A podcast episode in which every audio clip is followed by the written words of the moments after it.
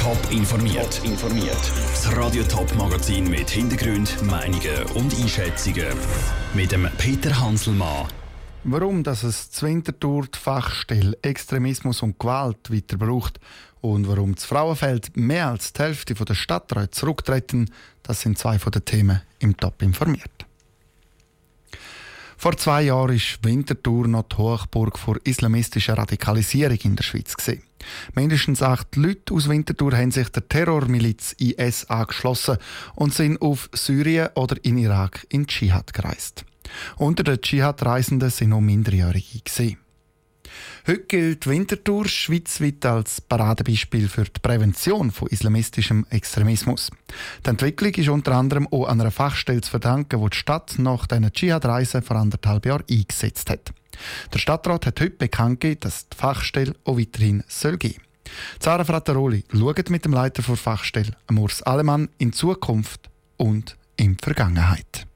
Zum Beispiel meldet sich ein Berufsschullehrer, der sich Sorgen um eine Schülerin macht, weil sie plötzlich verschleiert ist, also die islamischen Gebote sehr streng befolgt und auch andere Musliminnen dann unter Druck setzt in der Folge. In dem Fall hat der Urs Alemann, der Leiter von der Fachstelle Extremismus und Gewaltprävention zu Winterthur, einem Berufsschullehrer geholfen, um mit den Eltern von dem Mädchen Gespräch zu suchen.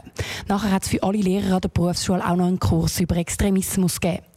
Fast 80 solche Beratungen und 50 Workshops für Lehrer und Jugendarbeiter hat die Fachstelle in den letzten anderthalb Jahren durchgeführt. Dschihad-Reisen aus Winterthur hat sie in dieser Zeit keine gegeben. Das ist aber nicht allein der Verdienst der Fachstelle, sondern hängt ganz allgemein damit zusammen, dass der IS Attraktivität verloren hat, relativierte Urs Alemann.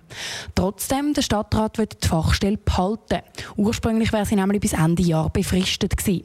Jetzt läuft sie unbefristet weiter. Und das ist auch wichtig, weil Extremismusprävention ist ja kein Sprint, sondern ein Marathon, sagt Urs Alemann. Aus der Geschichte aus mit Dschihadismus haben wir ein Netzwerk aufbauen, das sehr gut sensibilisiert ist für verschiedene Formen von Radikalismus und Gewalt und wollen jetzt das längerfristig angelegt lassen, weil wir der Überzeugung sind, dass auch zukünftig wellenartig neue Phänomene auftauchen können. Heute beschäftigen sich etwa 80 Prozent der Anfragen bei der Fachstelle mit islamistischer Radikalisierung. Zukünftig sollen sich die Leute zum Beispiel auch bei rechtsextremer Gewalt Gewalt vermehrt bei der Fachstelle melden. Und die Fachstelle wird Jugendliche auch in Themen wie Cybermobbing oder Hasskommentare zum Beispiel auf Facebook besser sensibilisieren. Der Beitrag von Sarah Frattaroli. Der Stadtrat hat die Fachstelle Extremismus und Radikalisierung jetzt unbefristet eingesetzt. Er wird ihre Arbeit aber regelmäßig überprüfen, um zu schauen, ob es die Fachstelle noch braucht oder ob sie vielleicht müsste weiterentwickelt werden. Von Winterthur auf Frauenfeld drei von fünf. Oder anders gesagt, mehr als die Hälfte. Im Stadtratsfrauenfeld kommt es zur grossen Rostschade. Außer der Stadtpräsident, der Anders Stockholm und Elisabeth Eppli-Stettler von CVP treten nämlich alle zurück. Heißt, Vizepräsidentin Christa Torner hört nach 17 Jahren auf, der Urs Müller der hört nach 13 Jahren und der Rudi Huber hört nach 7 Jahren. Das haben sie heute am Vormittag an einer Medienkonferenz bekannt gegeben. Der BFONO ist das Frauenfeld dabei. Tabea, was haben Sie denn gesagt, warum treten gerade drei von fünf Stadträten zurück? Die Vizepräsidentin Christa Turner begründet ihren Rücktritt mit ihrem Alter. Der Rudi Huber von der SVP ist zwar noch nicht allzu lange im Stadtrat dabei, aber auch er begründet seinen Rücktritt mit dem Alter, aber auch mit beruflichen Herausforderungen. Er ist Schulleiter und die Schule, die er arbeitet, die wird umgebaut in nächster Zeit. Und ein dritter Grund, den er genannt hat, ist, dass er mehr Zeit für sich und seine Familie möchte. Obwohl er noch jung ist, hat der Urs Müller seinen Rücktritt damit begründet, dass er jetzt nach 13 Jahren schon lange dabei ist und jetzt findet, er muss gehen, wenn es am schönsten ist. Er muss gehen, wenn es am schönsten ist. Trotzdem, wenn es ähm, so eine grosse Rostschade gibt, liegt die Frage auf der, auf der Hand, haben sie äh, miteinander Krach Also kann der Frauenfelder Stadtrat vielleicht auch nur zusammen arbeiten? Nein, sie haben überhaupt keinen Krach miteinander, sondern im Gegenteil, alle fünf Stadträte haben die Zusammenarbeit im Frauenfelder Stadtrat wirklich sehr, sehr gelobt. Und die drei, die austreten, haben auch gesagt, dass sie ihre Kollegen und die Zusammenarbeit mit ihnen auf jeden Fall werden vermissen aus Frauenfeld, der Bea Fono. Wie es jetzt weitergeht und wer so als Nachfolger könnte in Frage kommen, wir berichten heute Nachmittag und am Abend weiter über die Entwicklung des Frauenfeld. Weitere Informationen dazu gibt es auch auf toponline.ch. Zwischen Kreuzlingen und Konstanz soll es ein S-Bahn geben. Die Politik verfolgt eine entsprechende Idee nach einer ersten Prüfung weiter. Das Ziel ist, dass möglichst viele Menschen dort auf der ÖV umsteigen. Seit zehn Jahren beschäftigt sich die Polizei jetzt mit dem. Die S-Bahn hat sich gegen andere Verkehrsmittel nicht durchgesetzt. Vor allem aus einem Grund. Michel Eckimann. Zur Wahl gestanden sind neben der S-Bahn auch ein Wasserbus, ein Tram und eine Seilbahn.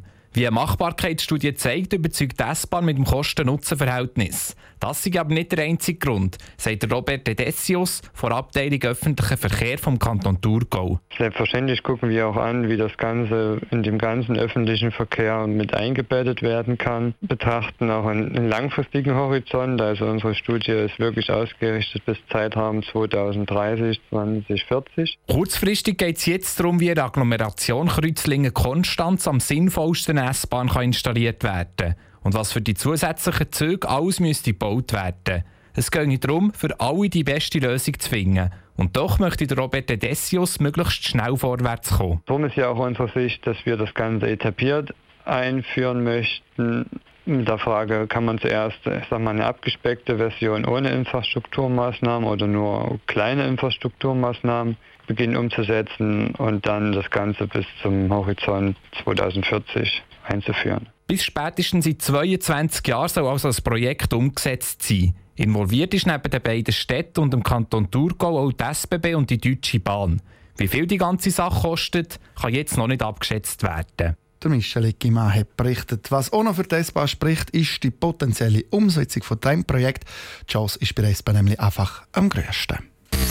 Top informiert, auch als Podcast. Mehr Informationen gibt es auf toponline.ch.